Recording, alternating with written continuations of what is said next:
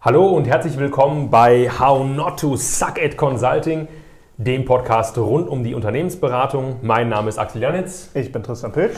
Und wir dürfen euch heute willkommen heißen zum dritten Kapitel. Nochmal zur Erinnerung, wir beide haben ein Buch geschrieben. Ähm, aber da wir beide keine Ahnung haben, ist das hauptsächlich ähm, nicht nur unser eigenes Wissen. Wir haben viele Kollegen befragt, durch alle Altersstufen, durch alle Hierarchiestufen in allen möglichen Branchen. Das sind die ähm, Erkenntnisse und Taktiken, die wir für den Unternehmensberateralltag rausgezogen haben. Ähm, für Berufseinsteiger interessant, aber auch für Seasoned Consultants, wenn man so möchte. In den ersten beiden Kapiteln haben wir mit euch darüber gesprochen, wie wir mit unserem Management umgehen, wie wir weniger Zeit verschwenden können. Und jetzt gehen wir in ein Kapitel, was mir Spaß macht und ich glaube, da hatten wir beide Spaß beim Schreiben. Get Good Performance Ratings heißt, äh, Ratings heißt das. Also wie schaffen wir es, ähm, gut für unsere Leistungen bewertet zu werden.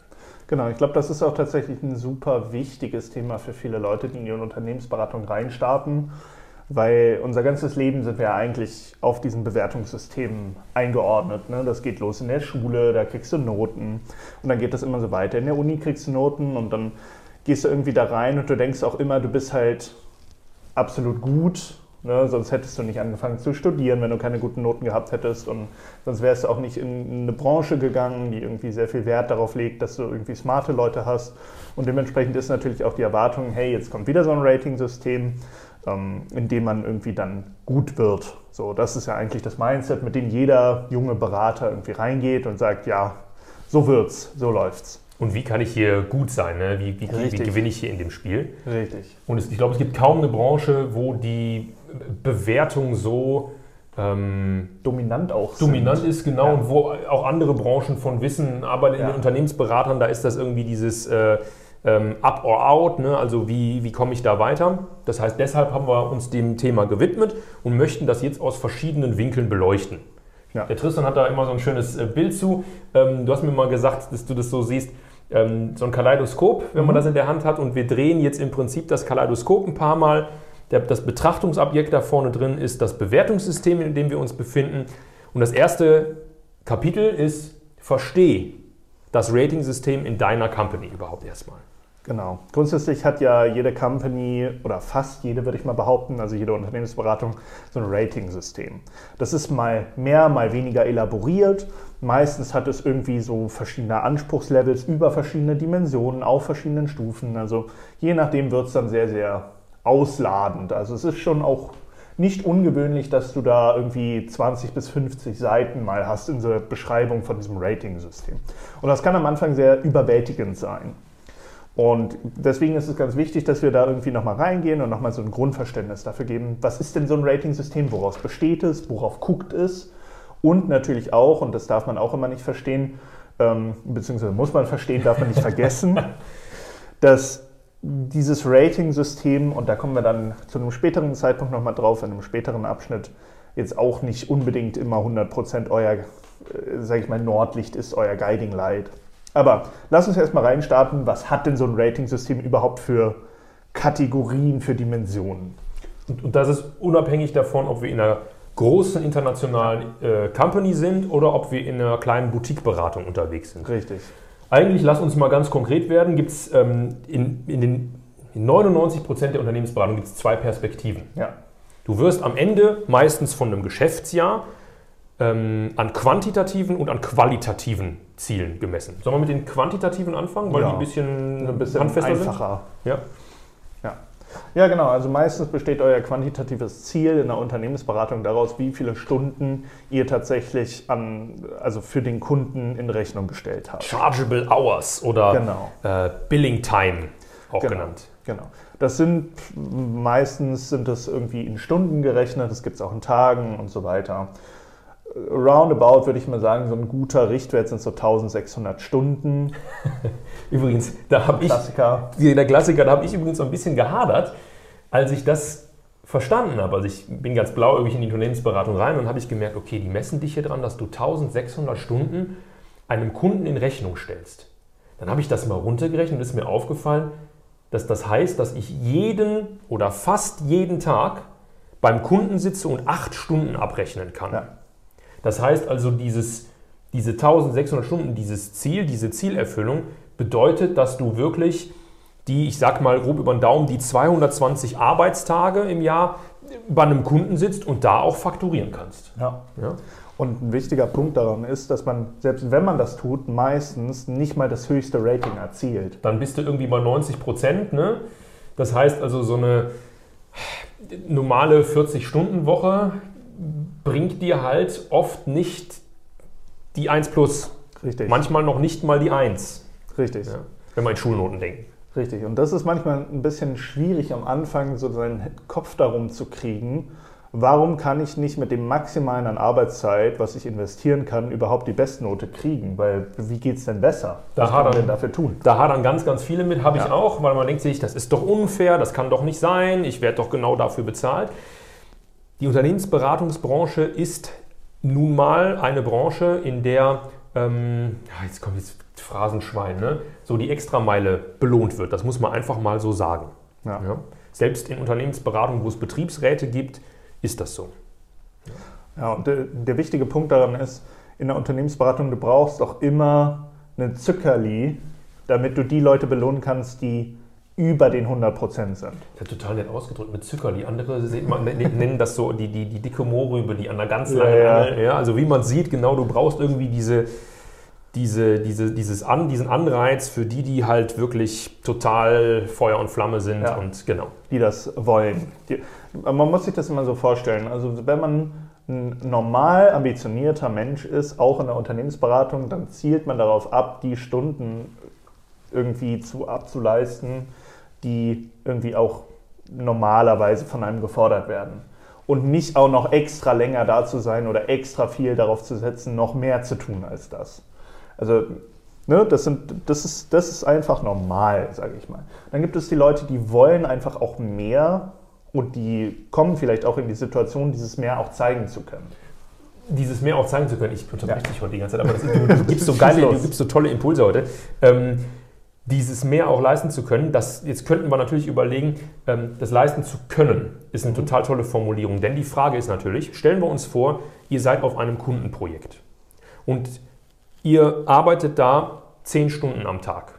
Das ist ein realistisches Szenario. Ja, in der Unternehmensberatung 8 bis 18 Uhr ist sogar schon ein angenehmer Tag, wenn ich ehrlich sein soll. Ähm, dann ist es immer noch in der Entscheidung des Kunden, ob ihr diese Stunden auch in Rechnung stellen dürft, vollumfänglich. Ja, das kommt leider so ein bisschen auf das Projekt, auf, auf den Projektkontext an. Ja. Manche Kunden sagen, sie dürfen hier am Tag nur acht Stunden aufschreiben, auch wenn sie hier zwölf Stunden sitzen, wir bezahlen ihnen acht. Ich würde sogar noch weitergehen, das ist nicht nur manche Kunden, sondern die meisten Kunden, wenn ihr eingekauft werdet, werdet ihr eingekauft für, eine, für ein Stundenbudget. Das läuft dann über das SAP oder Einkaufssystem im Hintergrund und dann wird da irgendwie hinterlegt, ihr dürft irgendwie eure 1600 Stunden, wenn ihr ein ganzes Jahr gebucht seid, da dem Kunden in Rechnung stellen. Wenn ihr jetzt jeden Tag 10 Stunden in Rechnung stellt, dann kommt ihr nicht bis ans Jahresende mit euren Stunden, obwohl ihr fürs ganze Jahr gebucht seid. Und der Kunde guckt euch dann fragend an, wieso hört ihr denn jetzt auf einmal im November auf zu arbeiten? So, wir haben noch das ganze Jahr gekauft. Das heißt, wie können wir das lösen? Im Prinzip gibt es zwei Lösungen, wie wir über diese, ja, ich sag mal 1600 Stunden, um mal so einen Richtwert zu nennen, um darüber hinauszukommen. Erste Alternative ist, im Idealfall habe ich mir ein Standing beim Kunden erarbeitet, das so gut ist, dass der Kunde versteht, aha, diese Person leistet auch im Gegenwert zu 10 Stunden. Sprecht das mit eurem Performance Manager ab oder mit dem Manager auf dem Projekt bei euch intern und auch mit dem Kunden und fragt, ob das geht, ganz offen. Das wäre die eine Alternative. Da dürft ihr aber auch nie vergessen, es ist total ungewöhnlich, dass man das darf. Ja. ja. Also das ist jetzt nichts, was ihr einfach so macht, sondern wenn ihr das machen wollt, dann müsst ihr auch ungefähr der weltbeste Mensch auf diesem Posten sein, damit jemand dazu Ja sagt. Oder in ganz, ganz krassen Phasen, ja. wenn jetzt eine Entscheidungsvorlage unbedingt in einem Monat erstellt werden muss oder in zwei Wochen, dann kann man sagen, also für die Phase, wir machen hier echt mehr als der gewöhnliche Berater, dann können wir das mal machen. Ja. Ähm, das heißt, ich könnte gegebenenfalls mehr aufschreiben als acht Stunden. Jetzt nochmal kurz da rausgezoomt. Ihr wisst natürlich nicht, im schlimmsten Fall, wie hoch der Tagessatz ist, den ihr da abruft oder der Stundensatz. Wenn der so kalkuliert ist, dass ihr nur acht Stunden abrufen könnt, also der ist schon so hoch oder so niedrig, je nachdem, ne, kann das einen Einfluss darauf haben. Also sprecht mit eurem Manager, sprecht mit eurem Kunden. Das Ganze muss dann natürlich aber auch gerechtfertigt sein. Genau. Das Gute ist, im, im Verhältnis zu einem internen Linienmitarbeiter ähm, habt ihr diese, diesen ähm, Mehrwert oder das Mehr liefert ihr in der Regel auch. Das heißt, das wäre die eine Alternative. Haben wir beide selten erlebt, ne, dass das geht. Ja. ja, also wie gesagt, da müsst ihr echt, da müsst ihr der Beste sein oder die Beste. Zweite Alternative wäre, ihr könnt an einem anderen Projekt mitarbeiten. Das habe ich bei Kollegen ein paar Mal erlebt, die dann zum Beispiel bei einem Kunden auf verschiedene Projekte ähm, chargen, also sprich ähm, aufschreiben durften. Da dürft ihr natürlich, ähm, wie sagt man es, fokussiert bleiben. Im Sinne von, ja, je mehr Baustellen ihr aufmacht, desto mehr Multitasking, desto schwieriger wird es, jeweils gute Leistung abzurufen. Aber es gibt Situationen, wo man auch verschiedene Projektnummern buchen kann. Ich habe auch Kollegen gehabt, die haben mit drei Kunden gearbeitet, die konnten dann natürlich sehr viel buchen. Ähm, da darf man dann immer abwägen, ist mir das der Aufwand wert? Weil für drei ja. Projekte gleichzeitig zu arbeiten, mein Ding wäre es nicht. Ja. ja. Also ihr dürft nie vergessen, und da kommen wir jetzt wieder, da schließen wir den Bogen wieder, jemand, der auf drei Projekten gleichzeitig arbeitet und quasi einen dreifachen Workload jongliert, für den braucht es irgendeinen Handle, um dem nochmal zu sagen, hey, du bist extra gut, du machst nicht nur das, was quasi von dir 100% gefordert ist, sondern du machst 150% Und genau da kommen wir zurück. Das sind dann die Leute, die die höchsten Ratings bekommen. Und ich höre jetzt übrigens schon ein paar, die sich das anhören. Ah, die zwei jungen Typen da, ne? Das ist doch unmenschlich und das ist moderne Sklaverei. Und unser Podcast und dieses Buch beschreibt eine Branche. Das heißt, das System ist aktuell so in vielen Unternehmensberatungen. Ähm, da gilt wieder dieses Prinzip Love it, leave it or change it. Ne? Entweder man mag das, macht da mit in diesem Ratingsystem, man ändert es, also spricht mit Entscheidern in der Unternehmensberatung, oder es ist nichts für einen. Ja? Das könnte alles ähm, alles drei darf sein. Also wir ja. betrachten das System von innen. Wir sagen nicht, dass das System gut ist. Wir gucken mit euch drauf. Ja. Da kommen wir auch gleich nochmal dazu, wie, warum Ratingsysteme generell mit einer gewissen Vorsicht zu genießen sind und auch nicht unbedingt euer Nordstern sein sollten. Aber lasst uns vorher bevor wir jetzt uns dem Ganzen kritisch widmen, doch nochmal eher die beschreibende Perspektive wieder zurückkehren und in den qualitativen Part gehen. Genau, quantitativ abgehakt, yes. Chargeable Hours, messbar auf die Minute genau nachvollziehbar und bewertbar, in welchem Band bist du. Wenn du 1600 geleistet hast, hast du 90 Prozent erreicht, bei 1800 hast du die 100 oder, ja. oder, oder. Ja? ja? Das heißt, wenn ich diese Perspektive jetzt ähm, ausgeschöpft habe, ich habe mir die angeguckt, dann gibt es diese qualitative noch. Genau. Und die kann wirklich komplett unterschiedlich sein. Ja. Meistens ist es irgendwie eine Dimension, die beinhaltet sowas wie Expertise, die ihr aufbaut. Es beinhaltet sowas wie Selbstständigkeit, Qualität der Arbeit, beliebige Dimensionen. Genau. Ne? Da wie, hat, wie hat die Person das genau. Team weitergebracht? Und das, genau. das kann ähm, reichen von ähm, der Partner oder die Partnerin führt am Ende von euch ein, mit, mit euch ein Jahresgespräch und schildert euch seine oder ihre subjektive äh, Bauchgefühlsituation in Bezug auf euch, bis hin zu niedergeschriebenen 360 Grad, ähm, ich sag mal Soft-Skill-Feedbacks, die genau beschrieben ja. sind, in welchen Dimensionen. Tristan hat gerade ein paar genannt. Naja, das ist also in der Komplexität dessen, wie ausladend so ein qualitativer Teil ist, gibt es große Unterschiede.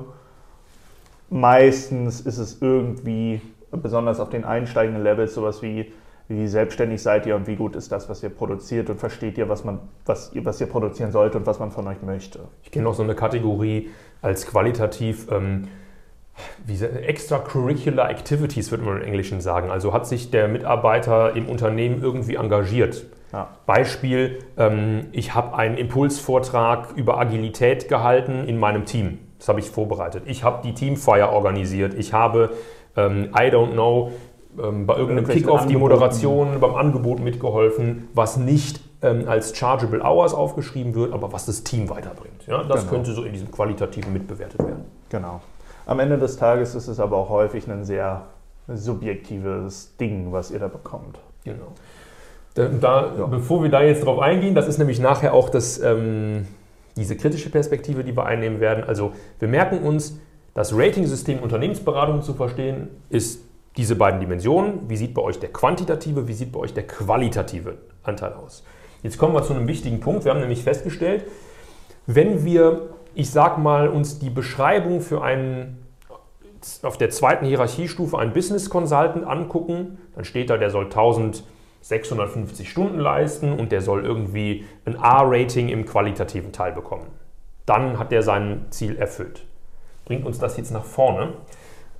Wahrscheinlich nicht so schnell, sondern das ist sozusagen, wie soll man sagen, die Teilnehmerurkunde. Ja, hat sich bemüht, hat seine ähm, Pflichten erfüllt.